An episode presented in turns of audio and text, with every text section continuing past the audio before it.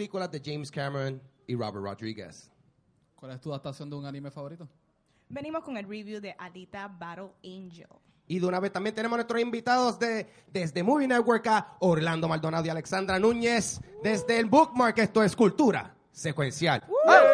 Fuerte aplauso, Gorillo. Gracias por estar aquí. Sí. Salud. Salud. No me cabieron, mi nombre es Ángel González. Gabriel Alejandro. Valentín Meléndez. Y con nosotros, como mencionamos, tenemos a Alexandra y a Orlando de Movie Network. Eh, gracias por estar aquí. Bienvenidos. Eh, Gracias, gracias a ustedes. eh, como 40 bienvenido. episodios invitarme. pero- Eh, sí, sí. Poca- ey, slow and steady, baby. Eso es eh, po- poquito a poquito, pero yo creo watcher. que estamos en el día de hoy en el The. Bookmark desde San Patricio, eh, pasando al super chévere. pero también tenemos que darle este, con nosotros. Siempre está observando desde el más allá al Watcher. Bien, saludos, mi gente. ahí, desde el anonimato. él es, él es, tú sabes, si, si esto fuese un programa de chisme, él fuese la coma ahí de este corillo. Desde un anonimato bien extraño. eh, Todo el mundo sabe quién es. todo el mundo sabe quién es, Pero, pero not really. Es como que... "Oh, Corre, bolita, corre, corre, corre. Ya, no, mano, yo, yo, yo lo que nunca pensé es como que, wow, mano, todavía we still getting news from a puppet. Oh, anyway, eso es, eso es Puerto Rico, Corío. yo Mira, yo piché hace mucho tiempo. sí, ¿verdad? Anyway, vamos a continuar porque eh, queremos hablar eh, un poquito sobre algunas de las mejores películas de estos dos directores, James Cameron y Robert Rodriguez. Por alguna razón, yo siempre, antes, no tanto ahora, pero yo antes confundía, me decían James Cameron y Michael Bay y para mí era el, mi- eh, lo mismo. Really? No- lo cual no es justo en lo No, absoluto. no entiendo la conexión. Por No. lo menos no te pasaba conmigo, que era James Cameron, Cameron Díaz, y era como, what? Wow. Exacto, wow. No, pero pu- puedo ver porque hacía la conexión. Con Es Cameron que- Díaz, sí. ¿Cómo? No, con Cameron Díaz, gusta. No, con Michael Bay. ellos, porque No, no, ellos, Yo creo que algo más estético que otra cosa, ¿verdad? Algo más por el, el tipo Yo creo de, que- el tipo de películas de acción que hicieron en los 90. eh, es unas películas de acciones masivas, Bueno. ¿tú me entiendes? O sea, Michael Bay, este, eres, diga lo que diga, él es bien, Explosivo. eh, bien eficiente en lo que él hace, tú sabes. la saturación de las Eh, películas. sí, pero yo creo que por eso es que, eh, bueno, porque va- vamos a mencionar algunas de nuestras películas favoritas de, de James Cameron eh, y pues Ok. voy a decir por qué No de de momento. Michael Bay. Eh, de- no de Michael Bay, pero te voy a decir porque, porque asocio quizás, porque un- la mía, mi Ajá. favorita de él, eh, bueno, realmente es un empate entre Terminator eh, 2, Ay, me la Judgment T2. robaste. T2 ¿Tú? Sí. y True Lies, otra película Ah, de con Arnold Schwarzenegger. Y no sé por qué True Lies a mí me gustó tanto, embuste, ya me acordé. Acho, yo me enamoré de Jamie Lee Curtis en esa película. Todos. So good, True Lies. Este, me gustaría saber, este, para los que están aquí con nosotros, cuáles son eh, sus películas favoritas de James Cameron. De hecho, igual, igual que tú, este T2 también me encantó porque Yeah. el T800 contra el T1000 es increíble ver los efectos de Cameron en ese tiempo, cómo Yeah. él trabajó con lo del líquido metal. Sí. Yo creo que él, tu- él estuvo bien avanzado. So, yo creo que lo- Terminator fue más como una película media de horror Yeah. y completamente T2 es mucho más acción. Mucho más Sí. acción y yo creo que es, eh, o sea, definitivamente el Terminator que se conoce hoy hoy día, tú sabes. Exactamente. No tanta gente se recuerda necesariamente de esa primera versión del Terminator. Y Eh, excelente secuela. eh, sí, es de, la, no es hay de las pocas secuelas que se puede decir que supera. Bueno, yo creo que todo el mundo habla más de Terminator 2 eh, que, que la primera, eh, por, por, por bastante. Eh, Alexandra, ¿cuál eh, es tu película favorita de James Bueno, ya me Cameron? robaron dos, yo espero que no me robe la mía. No, definitivamente mi película favorita de James Cameron tiene que ser eh, T2. No hay break. No hay break, No hay no break. hay break. Esa es la mejor película que él ha hecho hasta ahora y él tiene como que este eh, toque eh, único que él siempre tiene que darle como que amor o hacer alguna historia de amor o darle un toque humano a, a todos los sci-fi que él hace. Esta es la, la menos amor que tiene, por decir así, y es el menos empla- empalagoso que Ah. tiene. So, por eso es que es mi number one. Nice. Ok, ok, ok, ok. Yo me, yo me voy por esa misma línea que dice, que yo estoy bien de acuerdo con lo que dice que, que James Cameron, por más que quieran hablar de él, que si Avatar, que si fue un copiete, qué sé yo, yo voy, me voy con Titanic, porque yo pienso que Titanic es uno de los, de los romances para mí eh, eternos del cine. Yeah. Para mí clásico. Sí, para mí, yo nunca he visto, digo, yo he visto muchas películas y, y muchas de mis películas favoritas son romances también, pero yo creo que una película que, que gustara tanto y conectara con tanta gente, con, que literalmente con todo el mundo. Mi Titanic es literalmente la segunda o tercera película más taquillera en la historia globalmente. ¿no? Damn. Hay, hay películas que ni, se le, ni tan siquiera se le acercan a Titanic. Es que yo creo que Titanic es como el ca- un Casablanca más contemporáneo. Bueno, no porque porque de por sí era un throwback lap. Anyway, mi metáfora no funciona. Continuamos. Inténtala de nuevo más ¿tú estás tarde. diciendo Empezamos que Titanic es tu favorita de James Cameron? Bueno, eh, es que como mencionaron eh, Sí, Terminator sí. mencionaron True Lies, que también está en mi lista, pues me voy con, voy con Titanic. Ah, Nice, Sí. nice. Es Eh, que fue un fenómeno global, literalmente, Titanic, Sí, porque sí. vendió 2.2 billones. Y yo Ajá. creo que hasta ese momento, como tú dijiste, fue la película más vendida. Sí, y no es hasta, hasta, hasta Avatar, Avatar, que hasta también Avatar, es de él. que es de James Cameron Ujú. también. Pues, pues, la ustedes más no tenían, eh, no la tenían en videocassettes que eran dos VHS tapes, hay un bloque, Mi un ladrillo tenía. de romance. Ah, y a, y a James Sí. Cameron hay, hay que dársela porque Yeah. eh, hasta The Force Awakens ninguna otra película había llegado había pasado a los 2 mil millones de dólares. Exactamente. Ninguna otra película. Esas dos películas estaban ahí y la gente decía, esto es inalcanzable. Sí. En ninguna película. Y la misma Avatar, que está como en 2.7, una ridícula así. que eso Fui es- fuera de control. Ahora mismo yo, tú, tú, tú piensas en películas que van a estrenar y tú las ves y dices, eh, ok, ninguna de estas películas que está en esta lista Ah. tiene el potencial o el hype para llegar ahí. Maybe algo como Avengers Endgame o algo Sí, así. sí. que no se ha visto. Pero yo creo que Pero como quiera tienes que. Titanic es 90s money. Sí, sí. Que con inflación se ajusta, pasa. Sí. Así que como que hay que tomar en consideración también con ya. No, y Titanic tuvo, o sea, en adición a la película, tuvo sé. el magno tema. Soundtrack. My Heart Will Go On, Claro. Celine Dion dándolo todo. Eh, esa, es, lo que pasa es que esa canción estuvo en los, en- ¿cómo se llama esto? En los billboards años después que la película ah, se había salido. Eso Mi era una cosa. favorita de esa canción fue la, la única favorita que, Ah. que esa canción la saturaron tanto que ya, ya hasta la odio. Pero puedo seguir escuchando la versión que tiró la Mega, Ah. que tenía las partes de la película. ¿Te Sí, acuerdas? que la ponen entre medio. Eso, eso yo lo llegué a grabar en cassette. A Yeah. Lo mejor ustedes son muy jóvenes. Piratería clásica, No, claro que sí. Yo me acuerdo, yo me acuerdo. joven. yo me acuerdo. Claro que sí, yo, Yacho, yo tenía, yo, yo tenía un bootleg de It's My Life de Bon Jovi que estaban promocionando la feria, como Ay, que. It's My Life, por ahí se acerca la feria 2000 y yo. Ay, Dios mío. So, ahora cada vez que escucho It's My Life, escucho esa promo. Este, Gaby, ¿cuál es tu película favorita de James Cameron? Estaba tratando de buscar una distinta, pero es que. Terminator, básicamente. La primera. No, la segunda. este, que Nice. hay Es con- que no hay break. si se puede como que con escritor iba a decir Rambo 2, the second, pero it's not really good. Así que Terminator 2. vamos Es un guilty pleasure. ¿No? Y, y, y so- y me sorprende.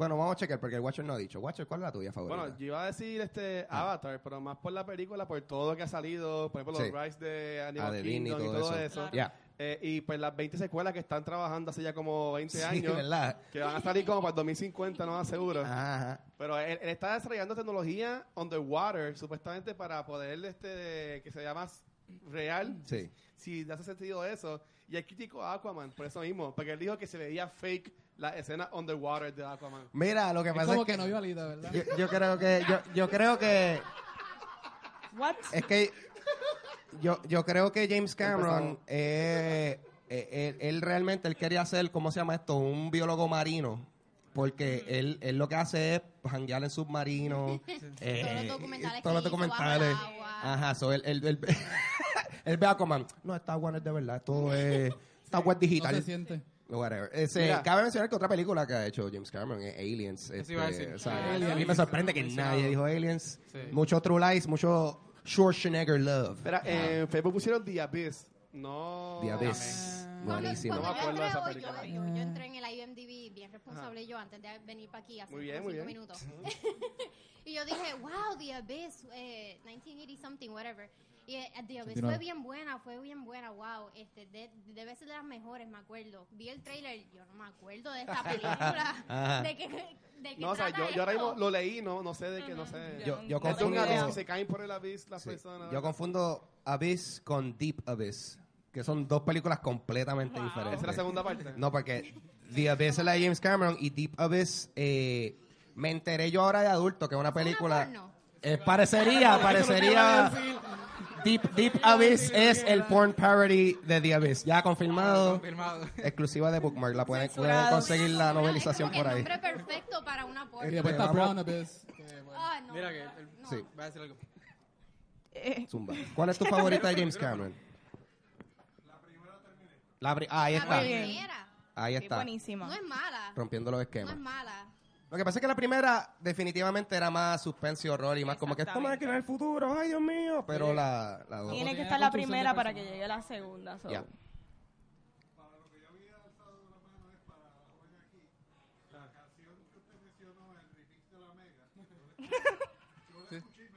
Ajá. Ay, Dios mío. ¿Por qué? Eso deja mucho que decir. Dale el micrófono para que se se escuche eso. Tú, This ya lo, gold, tú this pareces gold. que tenía una indignación reprimida por muchos años. Tú, eso es una Porque, desgracia. porque son quotes de la película. so, eso significa que la película Rose, I love you. Que la Si canción... fueran, si fueran los quotes, Sí. estaba bien. Pero yo recuerdo Ah. sonidos de cuando estaba la tragedia y la gente gritando y los Dios mío. lloriqueos En verdad. intercalados con la melodía de Celine Dion. Por eso digo enfermiza. La experiencia completa. Sí, la gente gritando. Wow. Y los violines. Eso era para añadirle el toque doloroso de, de- Sí, sí. de la- las muertes. Qué de gracioso. Las 3.000 vidas que se perdieron. Mira, ¿ustedes piensan que Titanic hoy día, con el público ¿verdad? De, de ahora, hubiese vendido igual que no- en el 97? Yo pienso que si este esta película Mano, es que yo no sé, en verdad, honestamente, la- yo nuestros pienso que- intereses han cambiado. No, no hubiese. Eso- Yo pienso... Yo no creo que hubiese no. vendido, pero Para nada. hubiese sido, a- aún hoy en día, en el 2019, tú ves esa película y tú ves, wow, ese, esa escenografía, esta persona de verdad eh, dio todo su corazón para hacer esta producción. Eso todavía Ah, se claro, ve. eso sí. Pero en cuestión de taquilla, no. Yo, yo No lo pienso hubiese que vendido. ah, hay demasiadas opciones de entretenimiento ahora mismo para que una Ujú. película como Titanic Exacto. haga el dinero que hizo. Además de que, yo no sé si se recuerdan, pero yo no sé, me he visto, yo lo soñé o algo, pero yo recuerdo que mucha gente decía que esa película no iba a estar en, en video como en un año, una cosa así. Decían, no, la Bueno, película, Eso siempre tres años era. Pero antes era Decían, así. no, esta película hay que verla en el cine porque no va a salir en, en video hasta, él dice tres años, yo pensaba que era un año, tres años. Sí, una sí, cosa bien- sí, yo me acuerdo esperar por decía- historia un año. Tres años. Wow, Sí, pues excelente estrategia de a- mercadeo. A correr la ver al cine, además de que la vieron en múltiples ocasiones. Oye, estuvo en el cine como por, dinero. como Por un año sí, casi. Una, cosa estuvo un exagerada. montón de tiempo. ¿Y qué era? Que le daban una exclusividad a, estas per- a las compañías de alquiler de películas. Como que ellos lo tenían primero y después el release. Así era, ¿verdad? Siempre la- las compañías de alquiler siempre tienen como los cineastas. Como dos ahora, semanas antes, Siempre así. la tienen antes. Pero para ese tiempo tardaba mucho en VHS porque era no era digital, era literalmente cinta. Ujú. So tardaba un montón. claro, era- eran- Pero es una eran estrategia dos, de eran mercadeo. dos VHS. Eran dos VHS, Titanic. más tardaba aún. Pero una, era una estrategia de mercadeo, porque si tú dices, ok, va a tardar tres años en salir, yo necesito ver esta película en el cine ahora. Exacto. Eso no funcionaría hoy en día. Sí. Luego Yo del recuerdo- Yo que la 97. piratería existía. Yo recuerdo haberla visto, haberla visto Pero una eh, versión yo pirata. creo que él habla del pirateo masivo. Es como que, fuck, yo no voy a ver eso en el cine, yo voy a piratear. Y la gente lo empezó a hacer. Y yo creo que, y de ahí este inventaron la tecnología para que las cámaras tuviesen más eh, batería, porque se dieron cuenta que grabar eh, Titanic así, no, muchas doble A, muchas Sí, doble tú A. veías a la gente con Calambre, las ¿eh? ahí Exacto. enrolladas ahí en el cine conectando. No, no, es el cargador del celular. Para ese tiempo no había celular, ¿verdad? Va- no, no, ah, bueno, los Nokia, No había los Nokia es como que, ahí está, No está aburrida, jugando beepers. Snake ahí en, la, en el celular. Habían beepers a lo mejor. Pero Habían beepers, diatre, Pero recibir un beeper ahí a mitad, ¿Te a mitad, de, a mitad de Titanic. ¿Dónde tú estás? Y es tu mai ya afuera esperando y tú, diablo, mami. Esta gente todavía no está ni en el carro abajo. Like, falta todo en esta película. Este, anyway, vamos a hablar de otros directores. Ya yo creo que James Por Cameron. favor. Estamos, estamos, estamos casados con James del- Cameron. Actually, el director de la película. Eh, eh, ajá. Robert el- Rodríguez. ah, vamos a hablar de. Ah. Pobre Robert. Robert Rodríguez. Damas y Robert. caballeros. Eh, Ese es primito mío. ese, ese es Estamos panita. ego Sí. James Ese es panita. Eh, vamos a hablar, yo yo creo que aquí quizás va a ser un poquito más variado, so yo voy a romper rápido con mi, con mi favorita.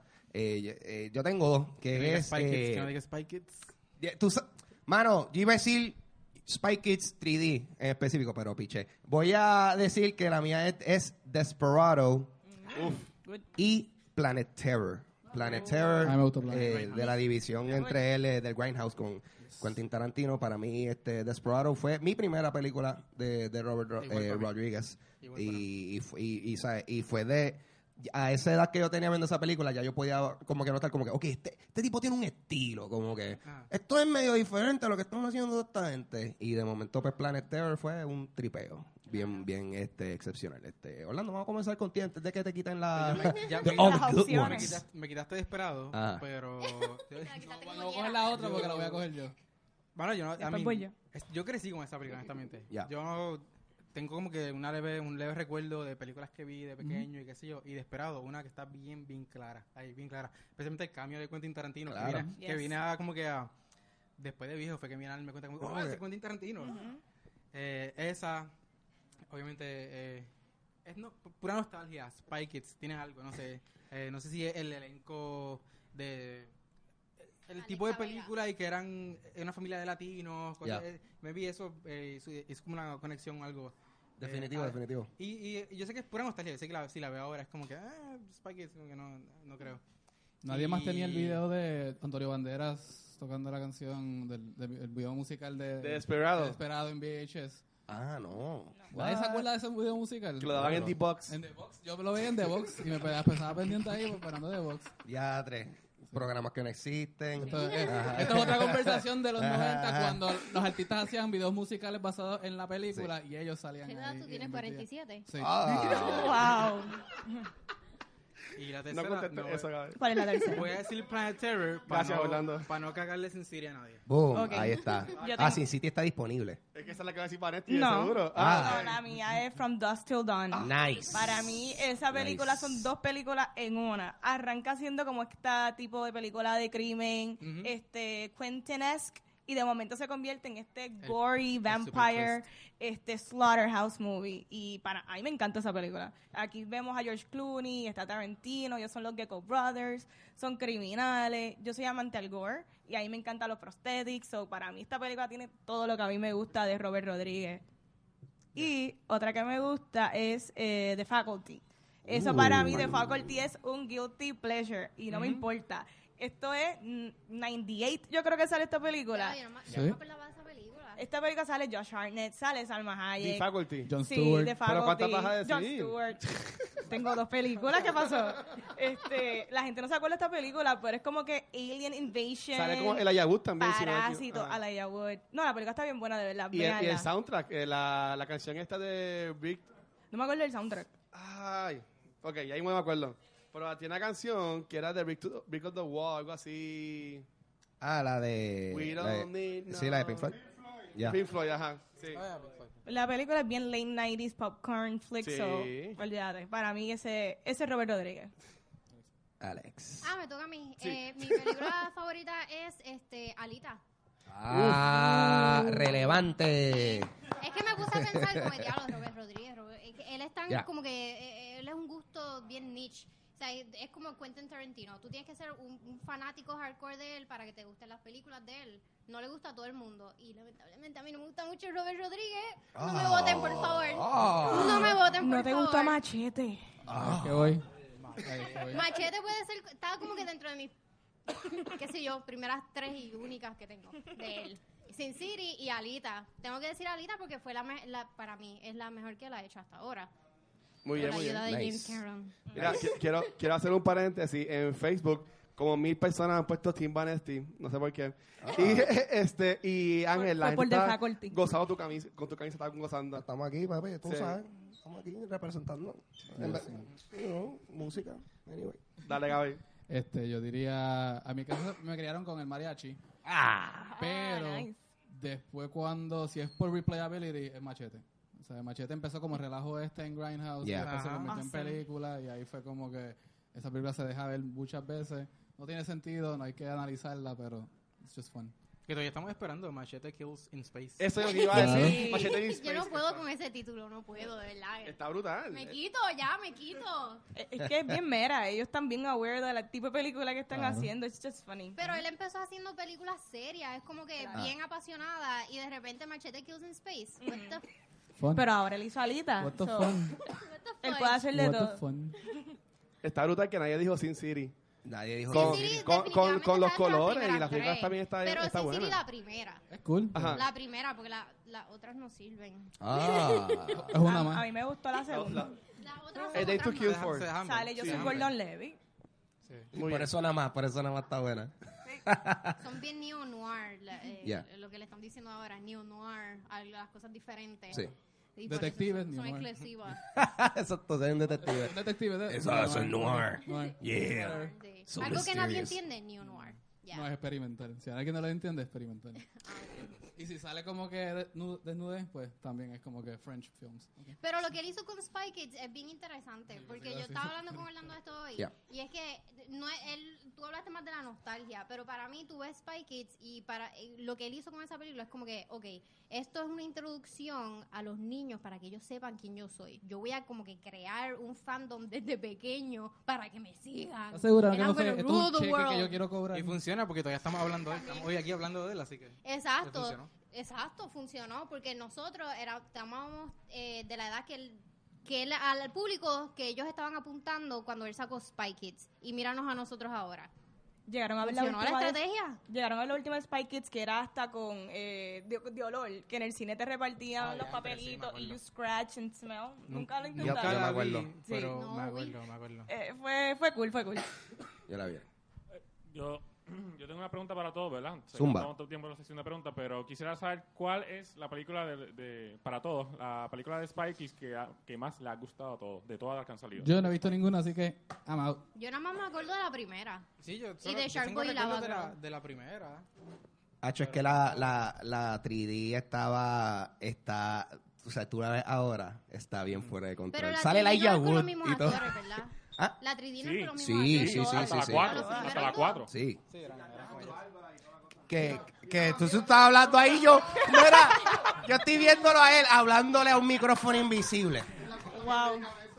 Porque honestamente lo- Ah, los originales salieron hasta la 4. Lo único que en la Sí. 4 ya le dieron protagonismo a otro a otro, a Sí, otro personaje, pero sin embargo viene otra vez Carmen y Carmen y Juni, Juni, ya como Juni. adultos, como tal. Mano, yo estaba bien confundido porque cuando yo vi, cuando yo estaba viendo que salió el año pasado la de la, la serie esta de Hunting of Hill House, yo estaba, diadre, ¿dónde yo viste ese tipa antes? Es la mamá de, de los nenes Ah, de Spy Kids. Ah. Carla Junino. Eh, Carla sí, Gugino. y yo, Sí, sí, ese tiene nombre, se So, llama yo- Carla Gugino. Sí, pues, I mean, Dios mío, Orlando te estaba diciendo lo que estaba pasando por mi mente en ese momento. Mira, ella también sale en Sin City. Sí, sí, sí, sí. Este, lo que pasa es que como en blanco y negro, no, no vi lo... Anyway, vamos a hablar de Gaby. Gaby, Gaby nos tiene algo que decir Algo, ahora. algo de algo.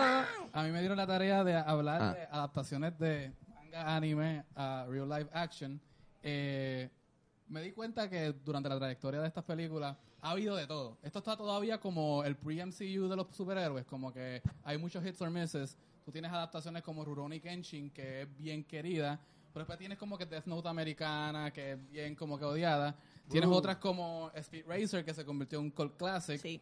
Eh, Speed Racer está...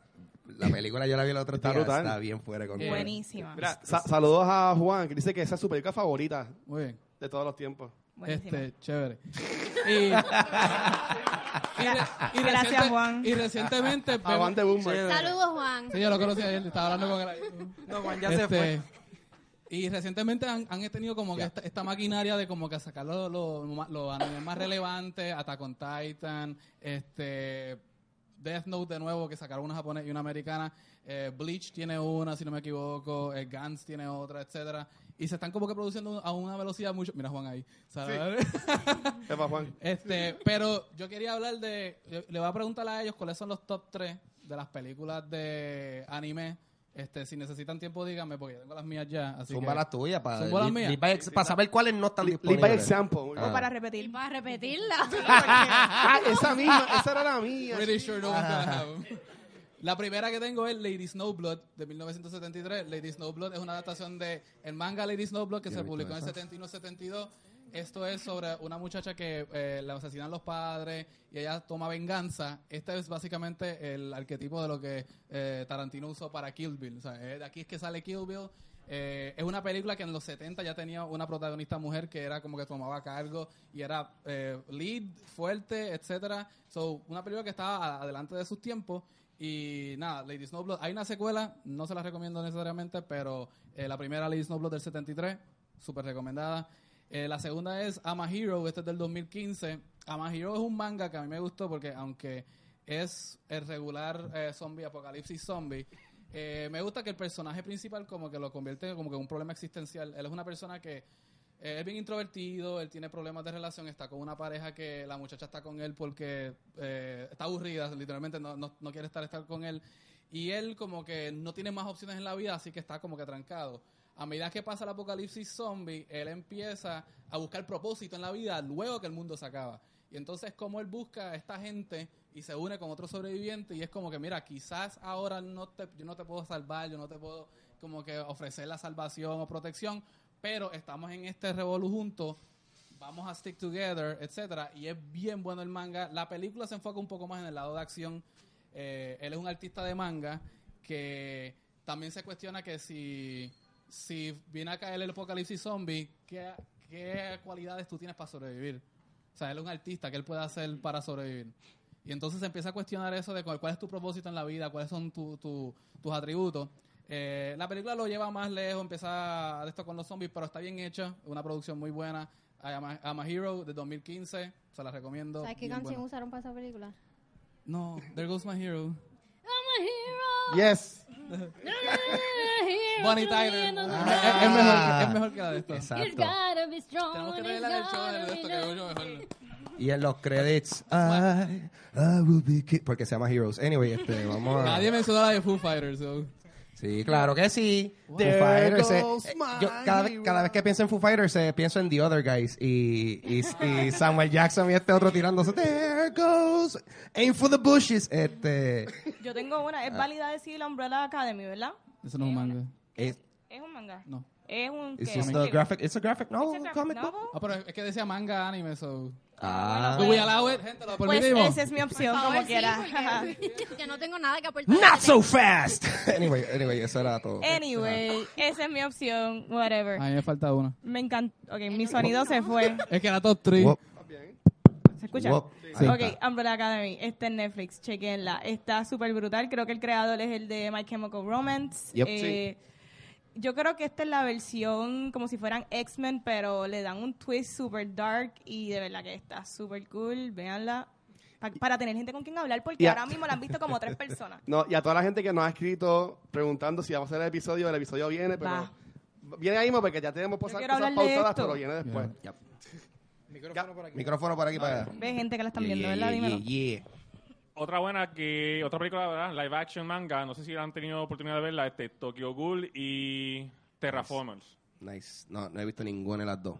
Tokyo Ghoul, eh, yo, y, y, y Tokyo Ghoul, en verdad, yo he estado no viéndola. O sea, no estado pendiente para verla, pero just haven't had the time. man. Porque, porque yo creo que es triste, pero es más fácil hablar de las malas adaptaciones. Sí. Porque aquí todo el mundo puede aportar. hablando de The White Girl in the A Gaby Shell. le Por falta ejemplo, una. Ghost in the Shell. A, a- a The Gaby White le Girl falta in the una. Shell. Gaby, ¿no vas a decir? Ah, terminado. No, Sí, dale, dale. continúa, sigue. perdón. Emil, adiós, habla. A Vanesti, ya vi Hombre de la Academy completa. Sí, No la- me des spoilers. Por, e- por eso, ¿no la has visto completa? Ok. No. Ok, pues no spoiler. Te va- Y te va- para todos los demás que no la han visto.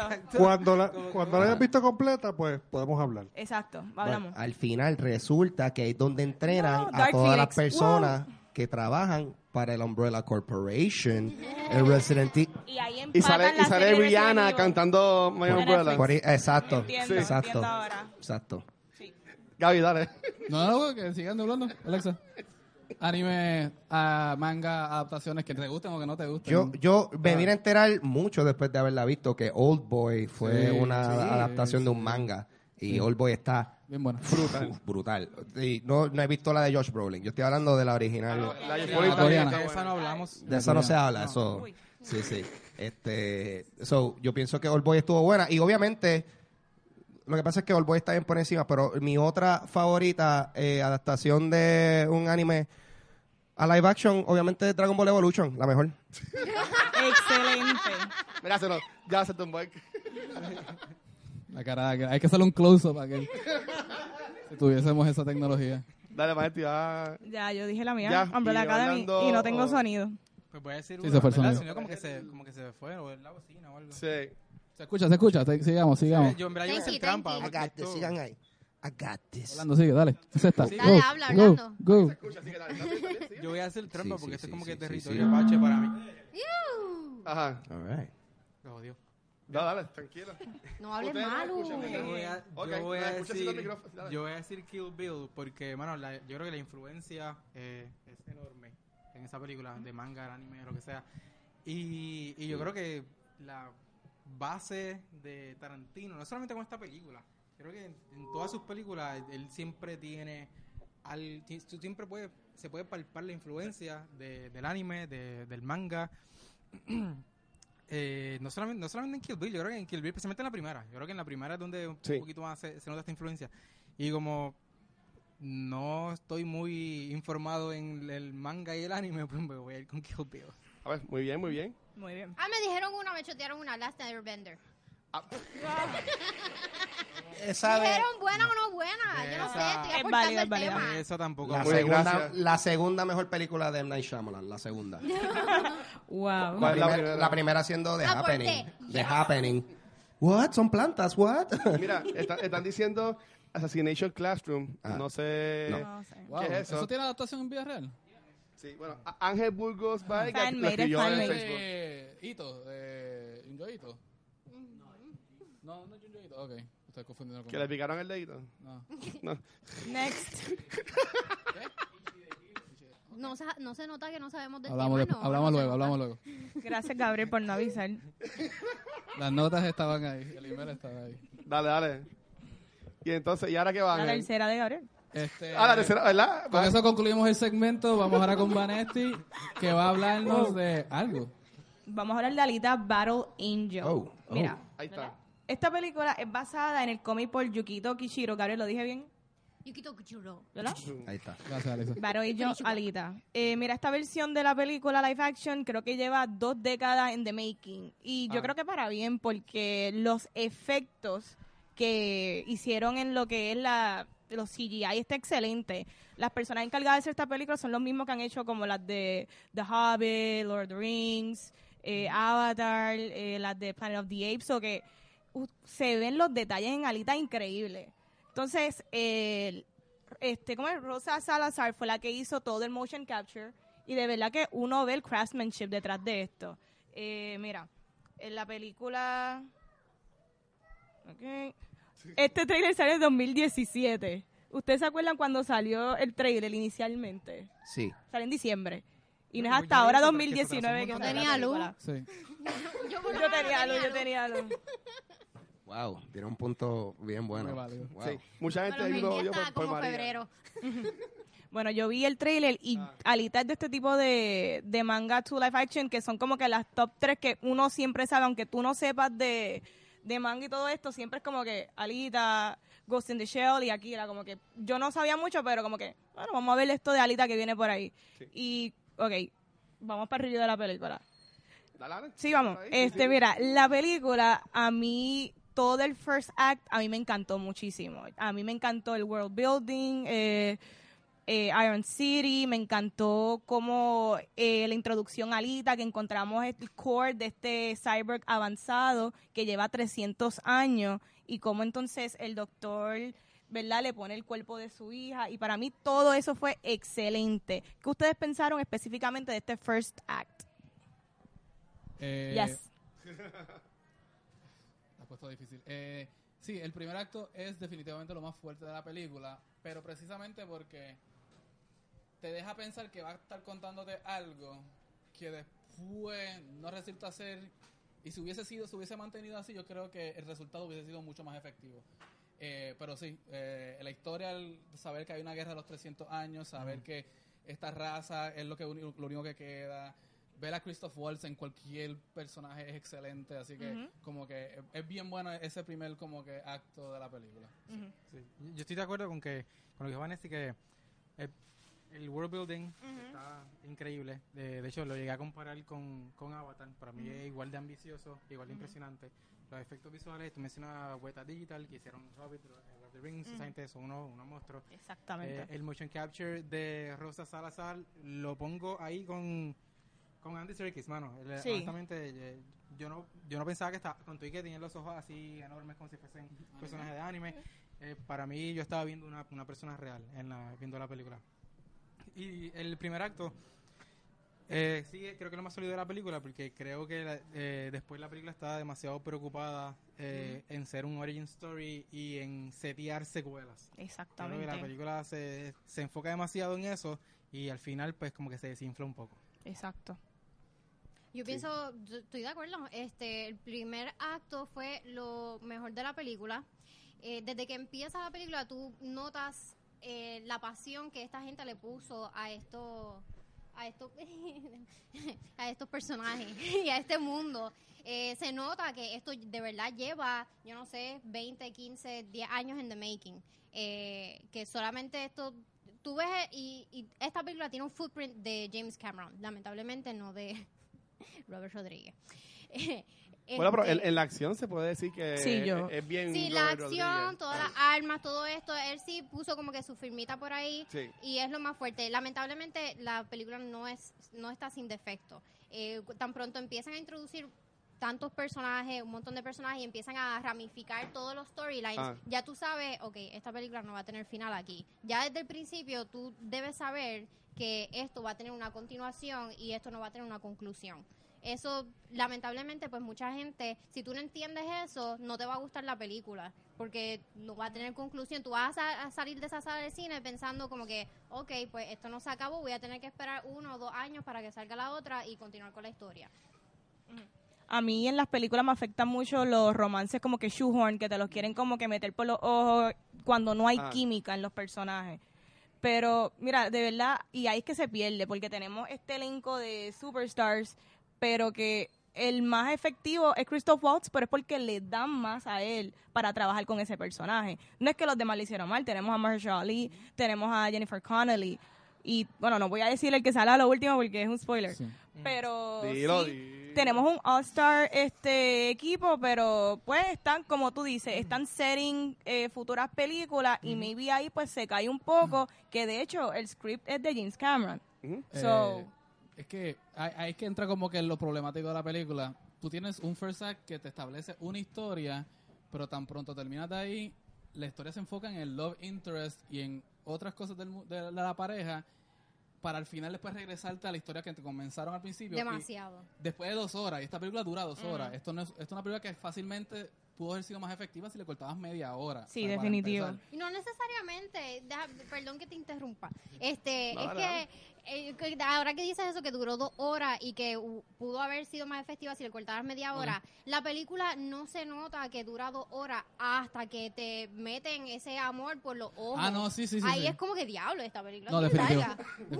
No, claro, este, no, totalmente de acuerdo. Eh, uno se da cuenta cuando una película cogea cuando te empiezan a repetir mucho de lo mismo. Y en esa cuestión del romance, tú vas a empezar a ver repeticiones, este, escenas que donde siguen volviendo a un lugar para pelear, pero ¿por qué? Porque tú quieres llegar. Y ahí está el problema. Este, mm, la película en sí no es que es mala, o sea, no es que es, una- es algo atroz, etcétera. No, para Hay- hay nada. muchas peores cosas. Es, es bien bonita físicamente. Lo que pasa es que por lo menos a mí bonito nunca ha sido suficiente criterio para decir esto es bueno o malo o me gusta. Necesito como que algo que lo sustente y en cuestión de historia, la primera mitad, brutal. D- dame más historia de los 300 años ya que empezaste a contarme sobre eso. Dame más de ese lore. Pero nada más del lore de, de la, de ficción entera. Pero después me cambia a una relación que el libreto está escrito demasiado cheesy. Las Forzado, líneas que se dicen se siente bien forzado.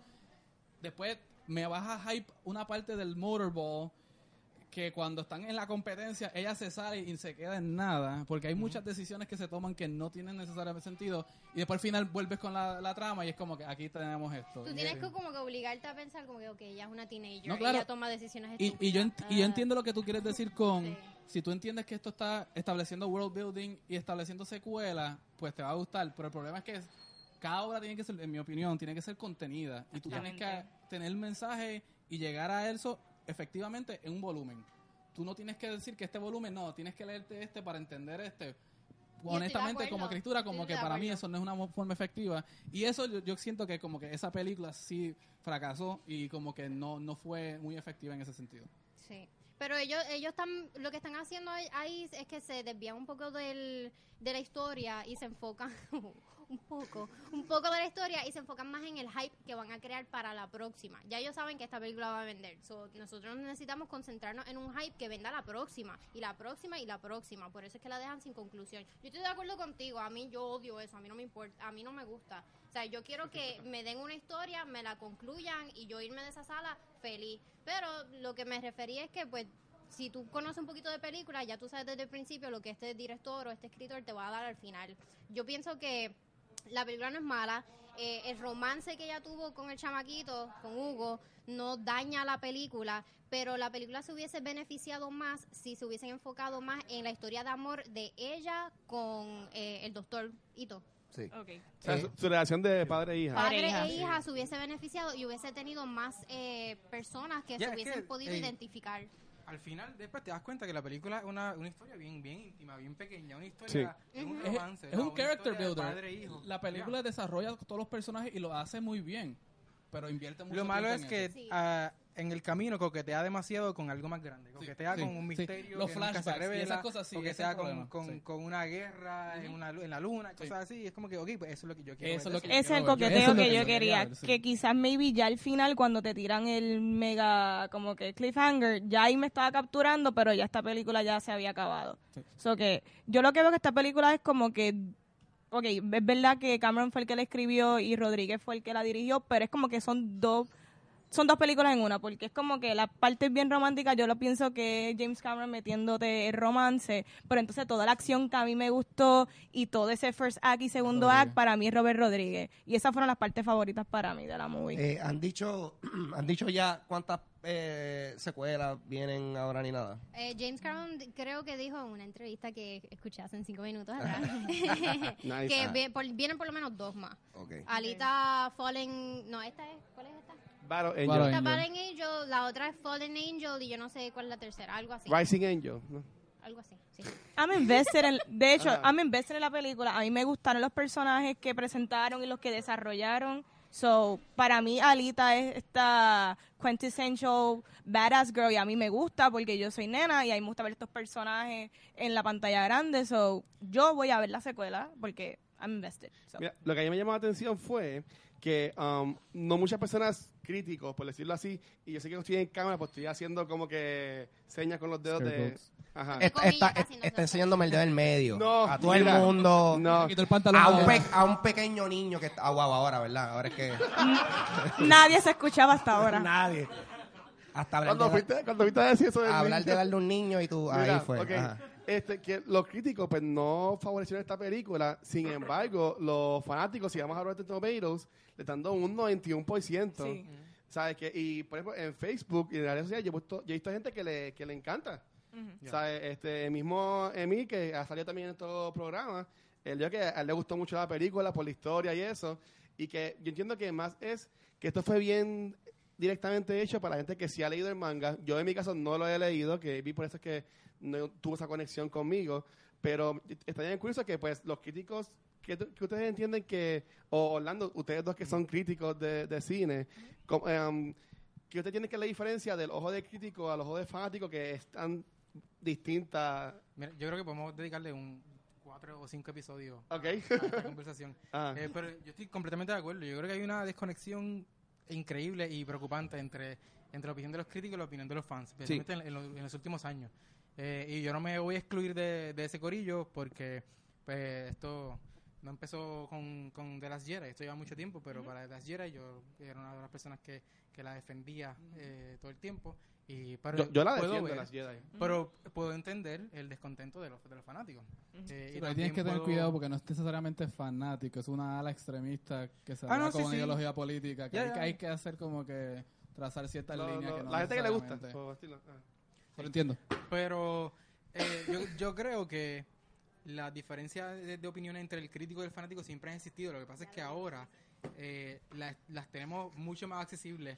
Antes para tú ver la opinión del crítico tenías que leer el periódico. Sí. Cuando empezó el internet pues tenías que seguir las páginas de internet, qué sé yo, pero no había un conglomerado como Rotten Tomatoes que, que existe ahora, donde están literalmente la opinión de cientos y cientos de críticos del mundo entero. No son solamente, y no son como dicen las personas, ah, son, este eh, Rotten Tomatoes le dio eh, tal calificación a una película. En realidad Ajá. son es la opinión de cientos y cientos de críticos de todo el mundo, de todo tipo de background, de todo tipo de gusto, que no es eh, no, no es justo eh, criticarlo como si fuese la opinión de una sola persona o un solo website o algo así. En realidad es la opinión de, de mucha gente y entre entre todas esas personas, y me incluyo porque yo soy, yo soy un crítico aprobado por Rotten Tomatoes, eh, habemos muchos fanáticos de esto, muchos muchos fans, muchos fanboys como le dicen, gente Sí. que, que sigue esto, que son que crecieron con Star Wars, que crecieron con, con el anime, con, con, el- con, Con. Alita, con, con Superman, con Batman, con todos los superhéroes que y a veces yo sé que tú lees comentarios por ahí que dicen, no, eh, esta gente, estos críticos eh, son unos haters, no les gusta que cuando en realidad somos igual de fans, usamos las mismas camisas de Sí. Superman y Batman que se ponen, que se ponen Sí, todos sí. los fanáticos para andar por ahí como que. Con permiso, Orlando, como crítico, este, recientemente, ¿tú no has notado una ola que hay gente que simplemente desconfía de una opinión profesional? Que desconfía. Sí, que desconfía de una Sí, opinión. sí, sí, y, y- y es- yo creo que es natural con todo, con, con todo, con cómo se está cubriendo esto. Y que muchos mu- y muchos medios, yo diría que la, la mayoría están utilizándolo como clickbait, están utilizando eh, eh, eh, el mismo Rotten Tomatoes hace un reveal del score ahora para todas las películas grandes. Eh, y, y saben que es porque la gente lo está esperando, eh, porque esperan que sea controversial. Y yo creo que eso influye un montón en lo que la gente espera y anticipa de la opinión de un crítico y, y afecta la... Y, y además de que yo siempre he dicho que hay, hay, gente- hay fanáticos que ya tienen su opinión de algo hay Sí. y la mayoría de las personas ya tienen una opinión sobre algo mucho antes de verla. Sí. Porque- y, y es completamente normal, ¿no? Yo no, no se puede decir que todo el mundo eh, espera ver la película y, pues, y cambie de opinión o algo así, porque la realidad es que, y, y nos pasa todo, hay, hay películas, hay libros, hay este, todo tipo de entretenimiento que consumimos que ya hemos formado una opinión antes de- incluso antes de verla. Bueno, ahora, ahora mismo con Captain Marvel, o sea, están Pues, haciendo reportajes sí, sí. de que Dark Slam y Están bombing y no ha cuando salido, han y no salido.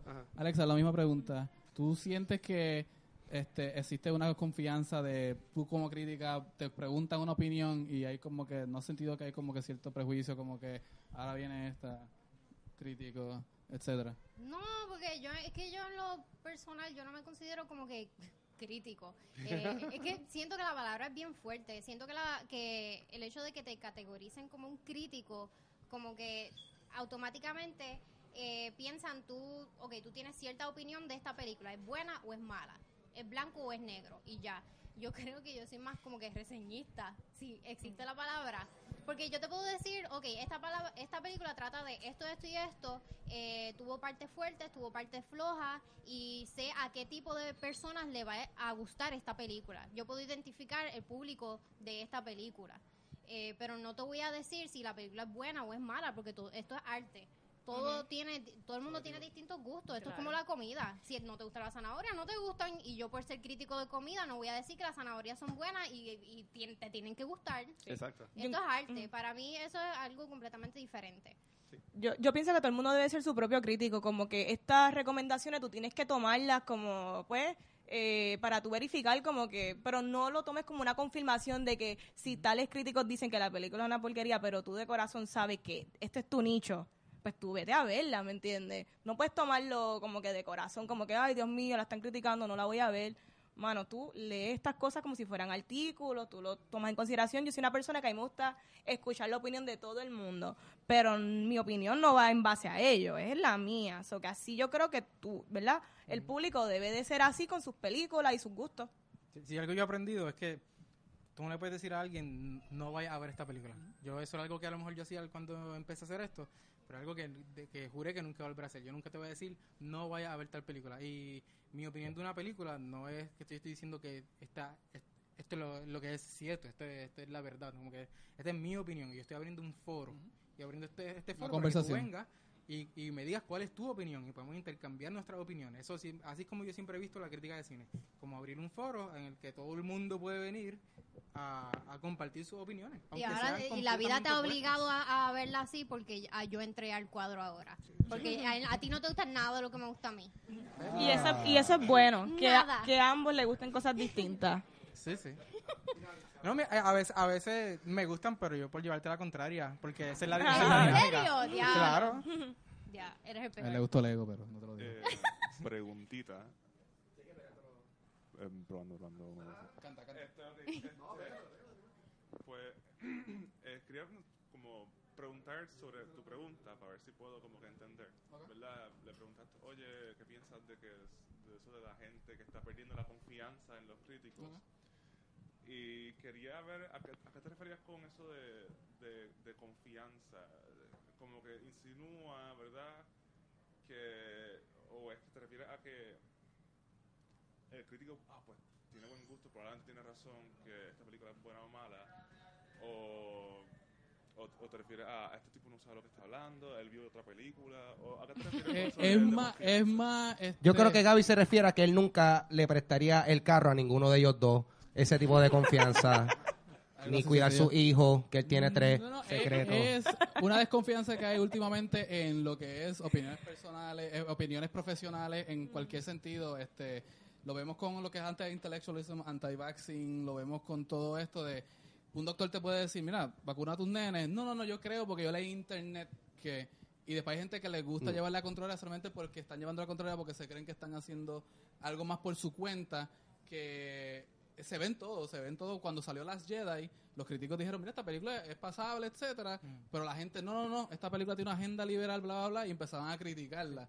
Y su única crítica de la película era que estaba impulsando una agenda Espérate. que no Yo, lo- yo lo veo como más como, como un intento de desacreditación. desacreditación, pero de- después te ven como, como que dicen, no, estos tipos son unos elitistas, ellos, la academia, lo que ellos consideran que es película, por eso es que la academia tuvo que hacer el, el de esto de popular, que trataron de hacer el, el categoría de popular, porque se estaban dando cuenta que su opinión no era necesariamente lo de los demás. Pero el backlash que está viendo es como que opiniones, como que vamos a, a, a negarla. Es lo que yo he visto, con- especialmente con las películas. Y se ve mucho más inmediato con las películas. Que si hay una película que sale, a mucha gente le gusta y tú vas a ver los trolls, cómo van a ir, no, vamos a atacar esto.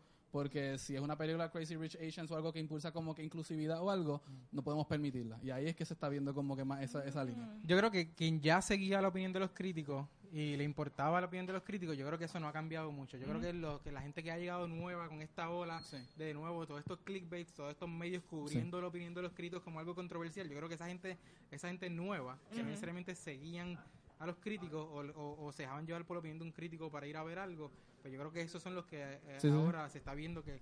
Y, y, y obviamente se están mezclando todo eso. Tú vas a pensar como que, ah, ya nadie cree en los críticos, pero en realidad para mí eh, son la, esta, esta nueva ola, vamos a decirle, de, de, de seguidores que originalmente no, no seguían la opinión de un crítico. Pero el cuestionar no es, no es nada malo. Si el issue es el cuestionar, yo encuentro que está bien porque así es que, ¿verdad? Uno aprende. Y si tú estás cuestionando y tú sabes de lo que estás hablando o tienes una opinión con sentido, pues eso no está mal, eso no es tóxico. Es que el problema es que la gran mayoría de las personas no saben de lo que están hablando. Exactamente. De- de- No hacen sentido en lo Eso no absoluto. quiere decir que no saben porque Ah. todo el mundo tiene derecho a su opinión y, y Sí. está chévere. Y, y si a ti no te gusta una película porque el personaje principal es una mujer, a ti no te gusta que las mujeres tengan poder, pues es tu opinión al fin y al cabo. Pero de nuevo, ¿en qué nivel se convierte tóxico? En que empiezan a trolear, empiezan a bomb y esas cosas. Y ahí es que empiezan a cruzar la raya. Claro. Pero algo... ah. Pero ya eso es No, toxic algo que- masculinity. Aquí. Algo que quería aportar al tema es que recuerden, hay, existen más de, de un crítico. Así como a Orlando le gustan las películas que a mí no me gustan y viceversa, hay gente que se alinea con él y hay gente que se alinea conmigo. Nosotros como críticos tenemos críticos favoritos que nosotros este, admiramos. So, el, el punto es tú alinearte con esa persona que tiene tu misma visión y tú seguir, ok, esta, per- este crítico favorito mío le gusta esa película, yo confío en él por sus reviews anteriores, pues ok, esta película debe ser buena entonces para mí. Oye, y no siempre, porque yo, eh, yo, a veces estoy en desacuerdo con mis críticos favoritos. Claro. Igual que puede yo. pasar, Ahí- ahí es que bueno, exacto. sí. Eh, ah, perdón, Dale que dale la segunda y vas tú, vas tú, ¿ok? Yo sé que llevas ahí tiempo. Hacer una pregunta sobre lo que ustedes piensan que es el rol de los críticos. Pero antes de eso, pues para aclarar, eh, ¿verdad? Habías dicho que eh, parte de esta división, o sea, de, de, confianza, lo de la- las intenciones que, que agenda están tratando de empujar. Hiciste la, la metáfora o, o la comparación con, con estas otras ramas, ¿verdad? De academia, de la ciencia, ah, que si la gente pues ya no está creyendo en, la- en la, en la vacuna o en la medicina, etcétera.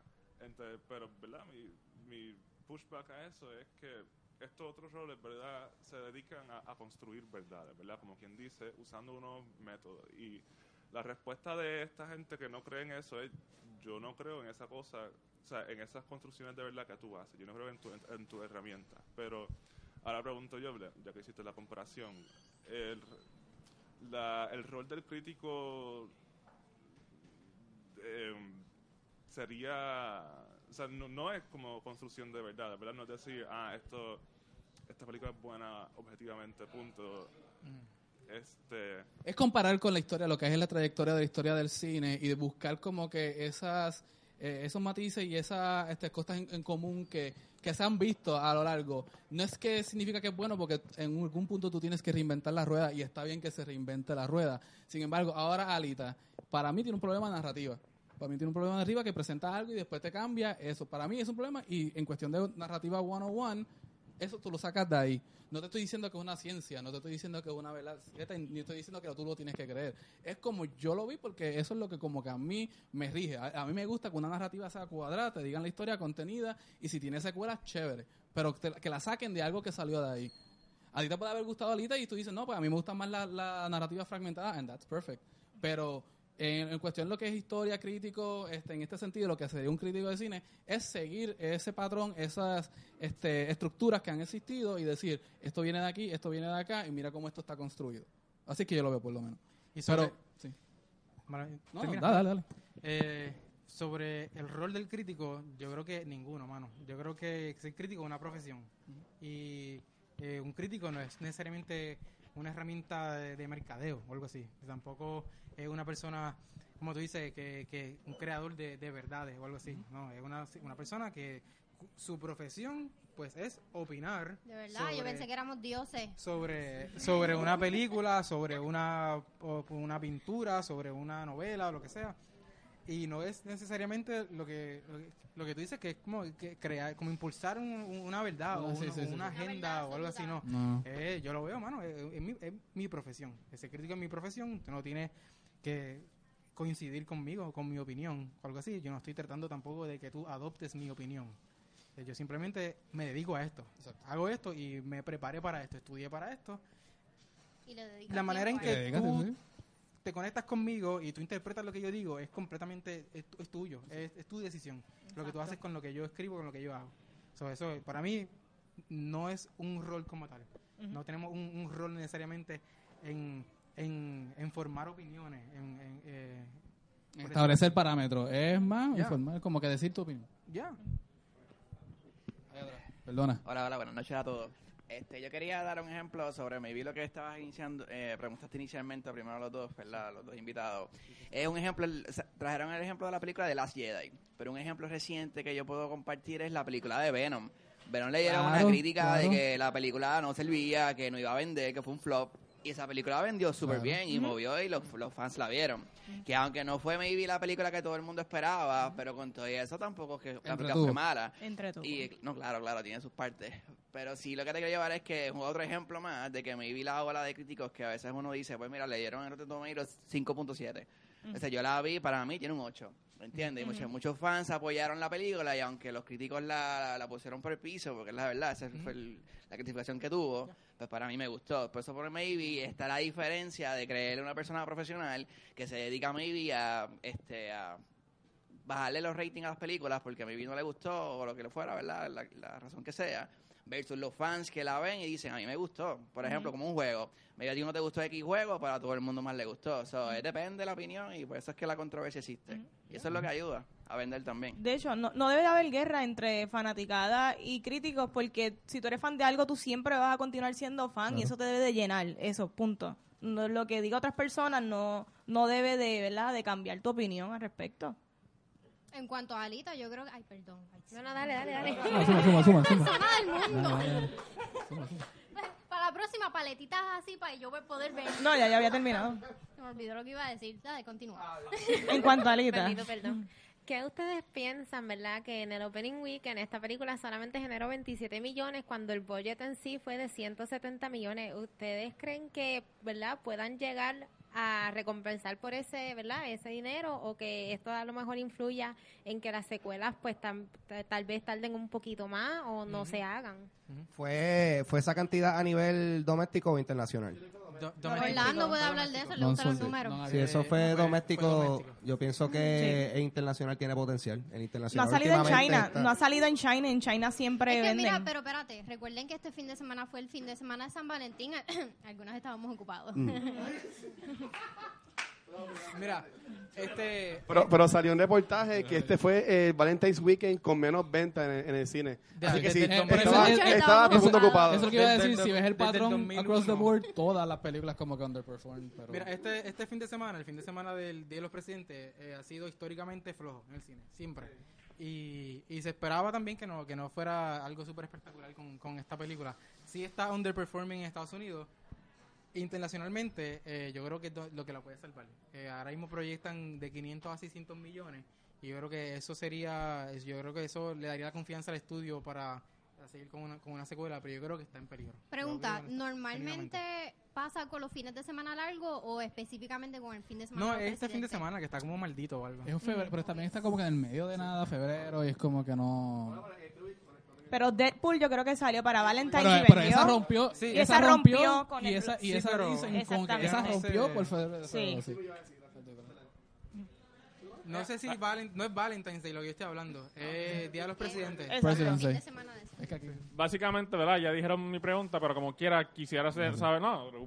Eh, Ahora ya, así ya yo. se me adelantaron lo que iba a preguntar, pero mayormente agregando a eso el comentario, tienen, ¿verdad? Tienen fe ustedes como críticos de cine, ¿verdad? Hablando, y, que tienen fe de que tenga Alita Baroneño una secuela, posibilidad, porque ya, ¿verdad? Aunque estamos empe- ya empezó recientemente y mayormente la- lo que son las críticas de cine, porque mayormente las secuelas son, gracias a la- las secuelas, nosotros fanáticos hacemos las secuelas, en sentido de que vamos al cine y las vemos, por eso es que existen esas secuelas, pero mayormente lo que son los, los Rotten Tomatoes aunque eso no tiene que ver, pero puede ser que afecte a la película como tal, porque así entonces la audiencia no la ve. El word of mouth. Nah, no definitivamente esta película va a tener secuela, obligado. yo creo que Aunque depende- darle 10 años. Yo creo que va a depender de ese número final. De si llega a los. Yo pienso que si tiene un 6 al frente, yo creo que va a sentirse en la confianza de hacer la secuela. Yo creo que si no pasa de los 500 o algo así, yo creo que nunca la vamos a ver. Yo creo que depende de China, honestamente. Yo creo que. Y China es súper impredecible, mano. China eh, puede que cuando estrene haga 100 millones, como va, va en las películas de Fast and the Furious cada vez que estrenan allá. O puede que haga 5 millones y la empiezan a quitar de los cines el mismo fin de semana que estrena, como ha pasado antes. Bueno, eso fue lo que pasó con Venom. Eso fue exactamente lo que pasó con Venom. Pero Venom tuvo un budget mucho más pequeño. Es que el problema de Venom es otro. El problema de, el problema de Venom es, Es que es mala, los, brother. los críticos... El problema de Venom es que es mala. Ten cuidado que estás hablando de Vanetti. Hablando de me gustó Venom. A mí me gustó Venom. Los críticos Hay algo son easily spoiled. Y la comparan con Avengers y estas cosas. No Y pueden. y se le olvidó completamente el factor del entretenimiento. Venom es súper entretenida. Sí. y Ángel, la ¿te gusta gente le va a gustar las cosas entretenidas. A mí me gustó, yo la fui a ver y la gente la fue a ver y la encontraron entretenida y Venom fue exitosa porque es entretenida, ¿sabes? Como que no tiene que ser flash y etcétera. Me y ahí es que que los, los críticos sí como que están disparejos. Dime, Ale. Este, en cuanto a Alita, yo creo que esta película fue un éxito porque a pesar de que tú eres bien pro manga, eh, eh. Sí, él, él me critica cada vez que vengo con un tank top. Él, no es tanto un manga. A pesar de eso, Ahí está el chiste. Apaga. Cultura Yo secuencial. estuve ahí. ¿Dónde está el chiste? Mírala ahí. por eso hice una pausa. Apaga y vámonos. Por eso hice una pausa, Apaga y sabía que vámonos. venía. Solté el Yes. micrófono y A todo ya. pesar de eso, los fanáticos de manga y de esta en específico, he escuchado que son críticos, sí les gustó mucho esta película.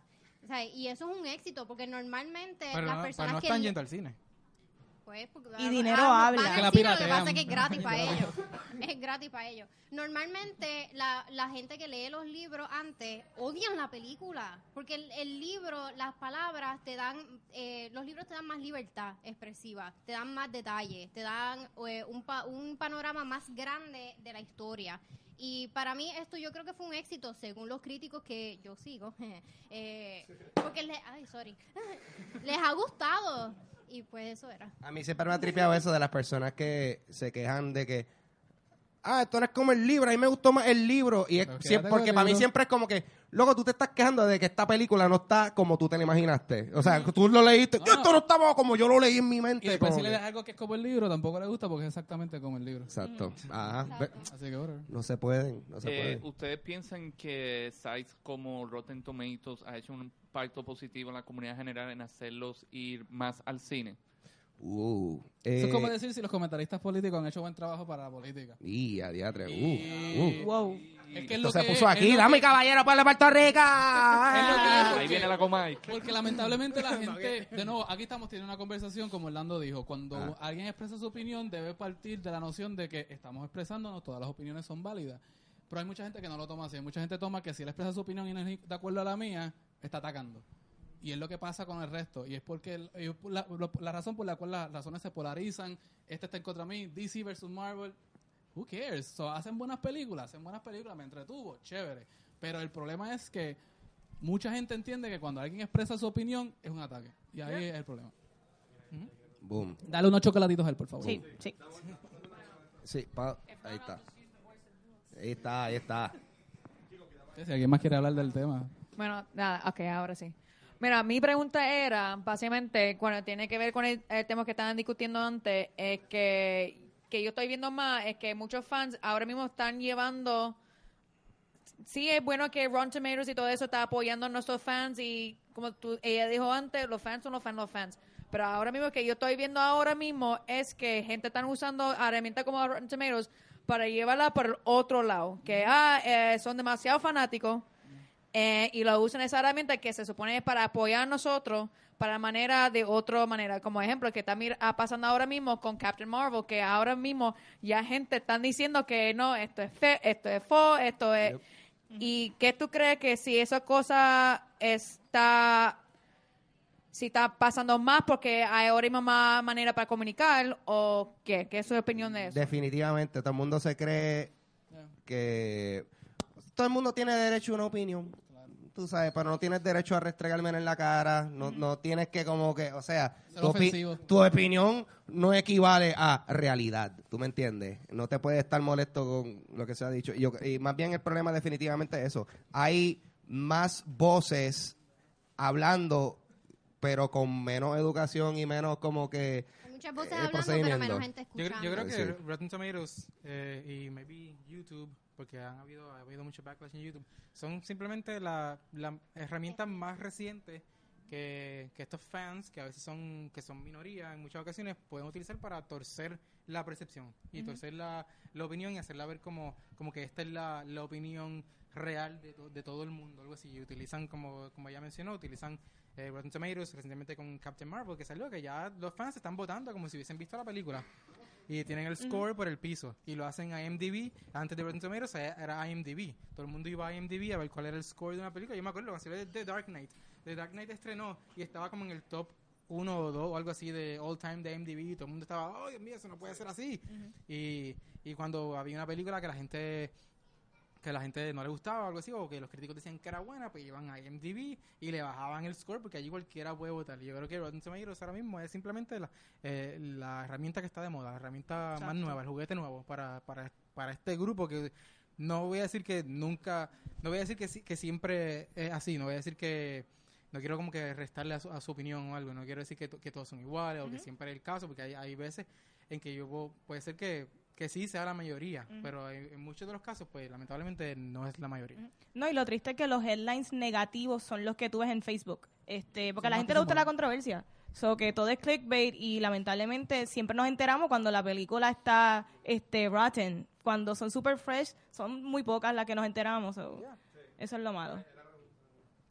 Bueno, lo mío no es tanto una pregunta, es más una opinión que casi exploto acá atrás, eh, por decirla. Mami, que lo leíste, ¿te gustó?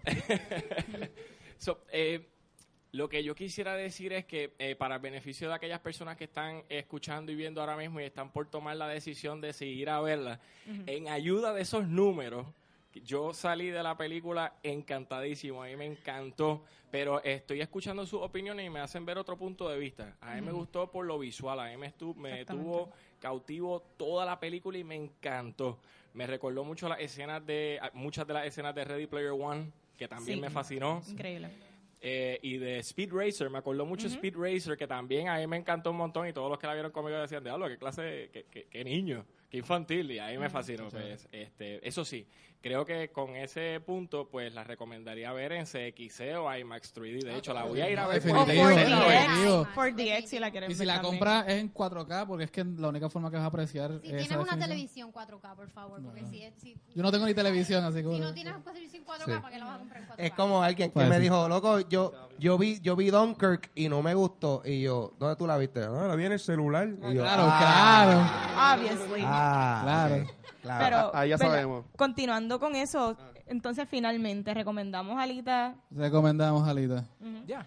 Sí, yo la recomiendo. Yo quiero ver la secuela. So, Muy bien. La única manera de que vengan secuelas es vayan a ver la película, por favor. Escucho, qué bueno. ¿Qué dijiste? Dilo otra vez. Dilo. Preguntaste si recomendamos Alita y yo dije que un barbecue. Ahí está, ahí está, ahí está. Conche- Con eso cerramos. Ángel, llévatelo. Ahí está. Ay, caballero. Vamos, eh, yo pienso que nosotros hacemos siempre, toda la semana, una recomendación de una película, pero hace sentido que estamos en una eh, Ustedes hacen así. una librería.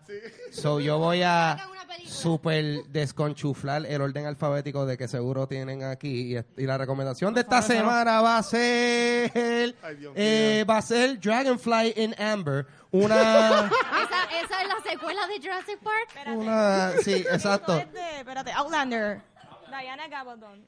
Sí. Sí, Háblame de esto, háblame de esto. es la autora de Outlander. Ok, esa es Ujú. una de mis series favoritas. Vean la otra serie más que casi nadie ve y yo no tengo con quién hablar.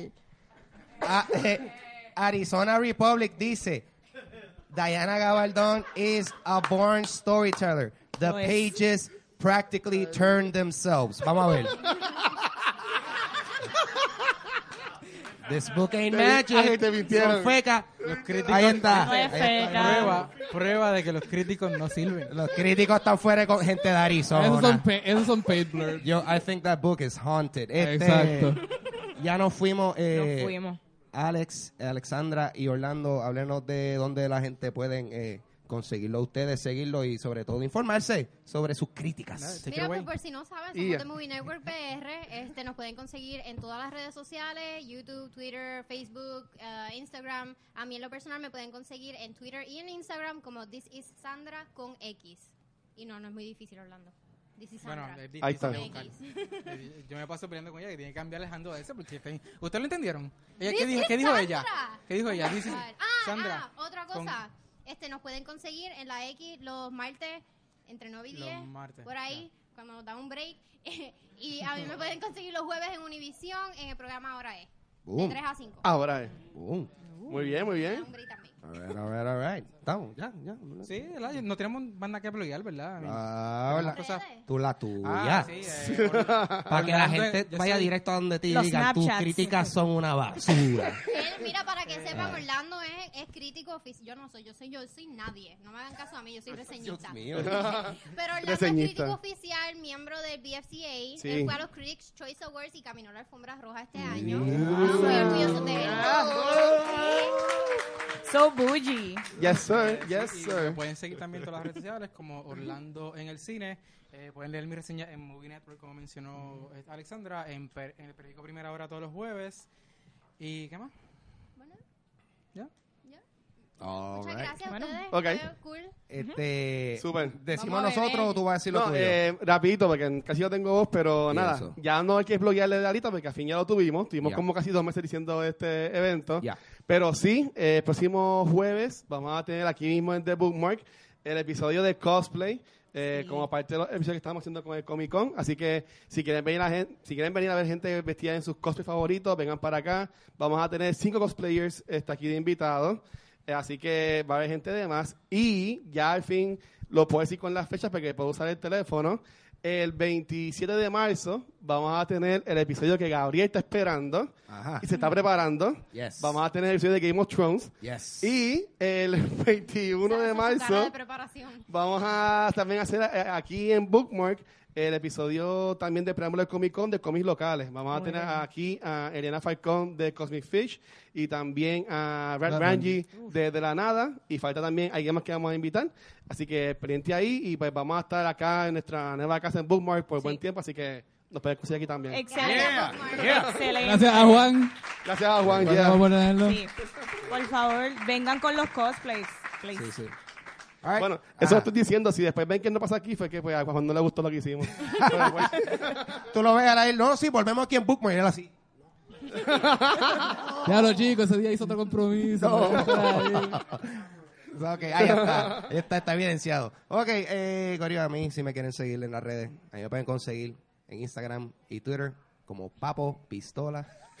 Tremendo, ¿no? Súper difícil, dif- o sea, fácil. Me pueden conseguir ahí como Papo Pistola, pero también tengo un podcast que se llama Dulce Compañía, disponible en toda aplicación de podcast y cuenta con una versión en video por si quieres ponerle rostro a esta voz. Está en mi canal de YouTube, Ángel González TV. Dímelo, Gaby. Yo soy Gabriel Alejandro, yo caminé la alfombra en el patio de mi casa todos los días por la mañana y por Porque la hay noche cuando en llega. tu patio.